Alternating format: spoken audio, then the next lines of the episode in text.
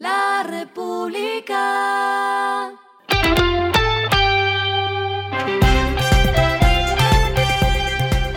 Al final de la jornada, esto es lo que debes saber sobre el comportamiento de los negocios, las finanzas y la economía.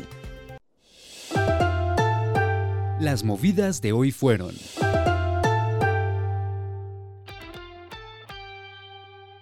Pese al anuncio de una capitalización por parte de sus accionistas para continuar con la operación tras haber suspendido la venta de etiquetes por una crisis financiera, la aerolínea de bajo costo Ultra Air quebró.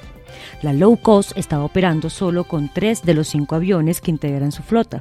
Con la salida de esta aerolínea quedan desatendidas 17 rutas nacionales en las que operaba y 8,1% de participación en el mercado doméstico.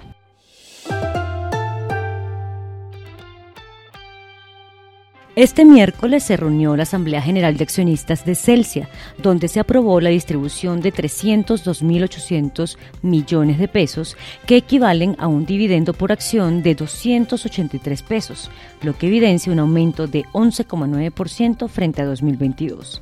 Este será pagado en cuatro cuotas iguales de 70,75 pesos por acción.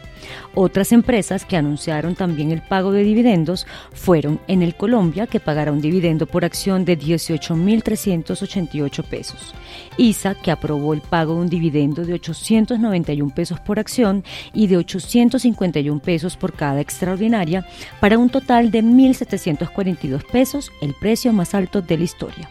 Y por último, Grupo Energía Bogotá, que dará un dividendo de 218 pesos por acción.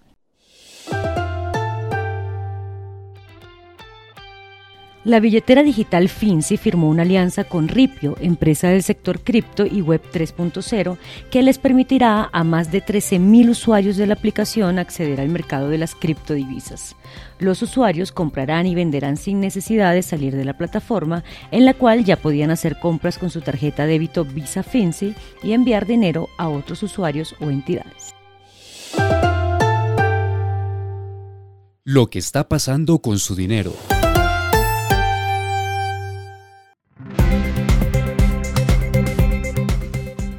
El superintendente financiero Jorge Castaño confirmó que desde el sábado primero de abril entrará en vigor una nueva metodología para calcular cuál es la tasa máxima que podrán cobrar los microcréditos que actualmente se encuentra en 58,8%. Con esta metodología, que se publicará oficialmente el 31 de marzo, la Super prevé una contracción de hasta 500 puntos básicos en estas tasas. A la fecha, los microcréditos van entre 6 y 120 salarios mínimos, es decir, entre 6,9 millones de pesos y 139 millones de pesos.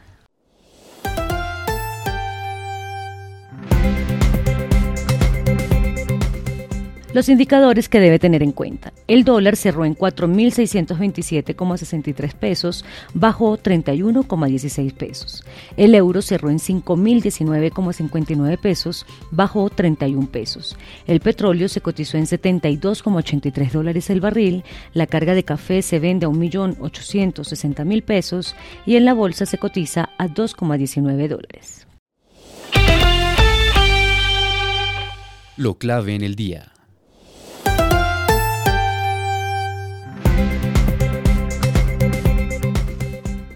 Una nueva discusión por la reforma laboral se dio entre el gobierno y RAPI. La ministra de Trabajo, Gloria Inés Ramírez, anunció que investigarán las condiciones laborales de los RAPI tenderos y en declaraciones que dio hoy dijo lo siguiente. Llamo al CEO de Rappi para que se mantenga en la mesa técnica en la que participa o levantamos la mesa y nos vemos en las calles como él dice. Una empresa que tiene un capital de más de mil millones de dólares me parece injusto que no tenga cómo darle garantías a sus trabajadores.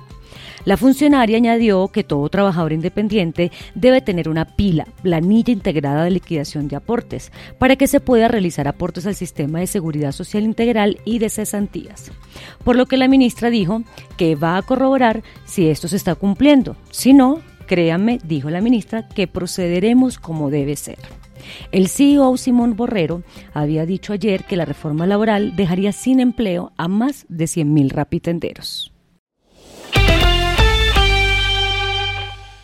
A esta hora en el mundo. El fiscal general de Venezuela, Tarek William Saab, anunció que el número de imputados en el caso de corrupción de petróleos de Venezuela aumentó a 25 personas. De ese total, 11 hacen parte del gobierno. Además, hay 10 empresarios del sector privado. Y en la trama investigada también hay tres jueces involucrados en el escándalo. Entre los delitos que sumirían están la apropiación del patrimonio público, alardeamiento de influencias, legitimación de capitales y asociación para delinquir. La petrolera estatal venezolana PDVSA ha acumulado 21.200 millones de dólares en cuentas por cobrar correspondientes al Estado, según información de Reuters. Y el respiro económico tiene que ver con este dato. La República. Una colección de cinco ediciones muy raras de las obras de William Shakespeare se ofrecerá en la Feria Internacional del Libro Anticuario de Nueva York del 27 al 30 de abril, con un precio de venta total nada más y nada menos que 10,5 millones de pesos si se compran en grupo. La colección incluye en cada uno de los cuatro folios del autor, junto con una primera edición de sus poemas completos. La República. Y finalizamos con el editorial de mañana, la mala hora de las aerolíneas de bajo costo.